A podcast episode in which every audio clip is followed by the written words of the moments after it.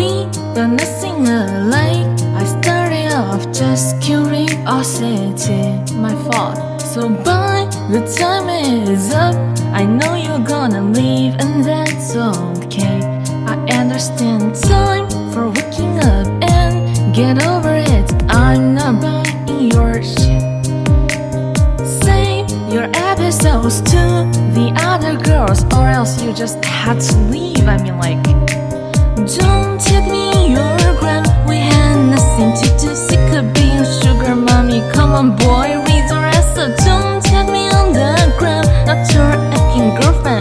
you are still about it, then you're gonna have to pick it. Don't take me your gram. We had nothing to do. Sick of being a sugar mommy. Come on, boy, read your ass up. Don't take me on the gram. Not your acting girlfriend. If you are still about it, then you're gonna to pick it.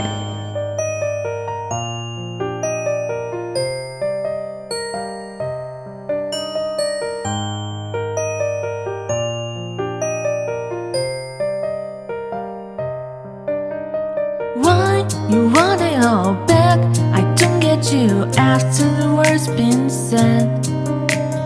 How did this work through? I know you knew I'm just so much smarter.